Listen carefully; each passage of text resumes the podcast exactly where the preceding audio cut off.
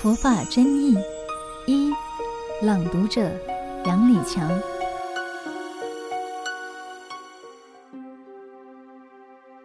精进，世界上任何一个成功的人，哪一个不是从苦干中成功的呢？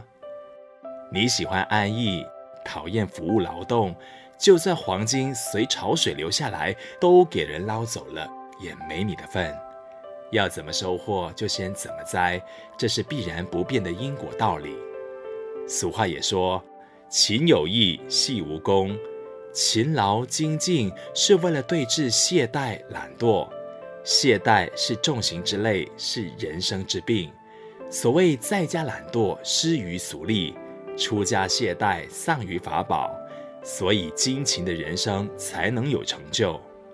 当然，精进必须是正当而有益于人我的行为，才是正精进。佛经有四种正精进，即未生恶令不生，已生恶令断除，未生善令升起，已生善令增长。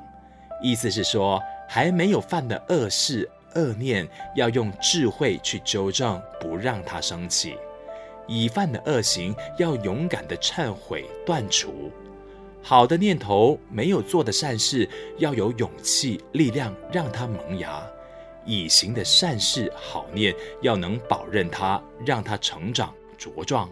总之，对于断恶修善的事，必须要精进勤劳地去做，不能稍有懈怠放逸的心。如寺庙里，出家僧众早晚课诵经都会敲打木鱼，这是什么原因？因为不论白天黑夜，鱼在水中双眼都不曾闭上。佛教以此象征出家人行道的勇猛精进。当敲打木鱼或看到木鱼时，应深观鱼的精进力，效仿鱼的精神。佛经也提到：是日已过，命亦随减，如少水鱼，斯有何乐？众等当勤精进，如旧头然，但念无常，慎勿放逸。主要是警惕、勉励我们，人生要常行精进，不要轻易空过。佛教里有许多菩萨的名号，如不休息菩萨、常精进菩萨，也是在鼓励修道人不可以过分的懈怠懒散，应当精进办道。如观世音菩萨游诸国土。地藏王菩萨到地狱度众生，乃至历代祖师甘愿为众生做牛做马，诸菩萨大德甘愿布施头目脑髓，他们也是为了完成自我的愿力而精进不息。过去雍正皇帝非常敬仰康熙皇帝在位时的国师玉林国师，可惜他已圆寂。后来四处寻访，找到国师的一位后代。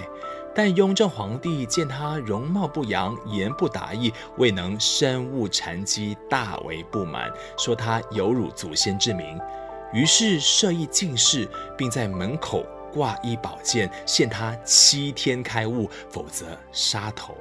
最终在利剑之下，这位法师精进忘我，终于开悟。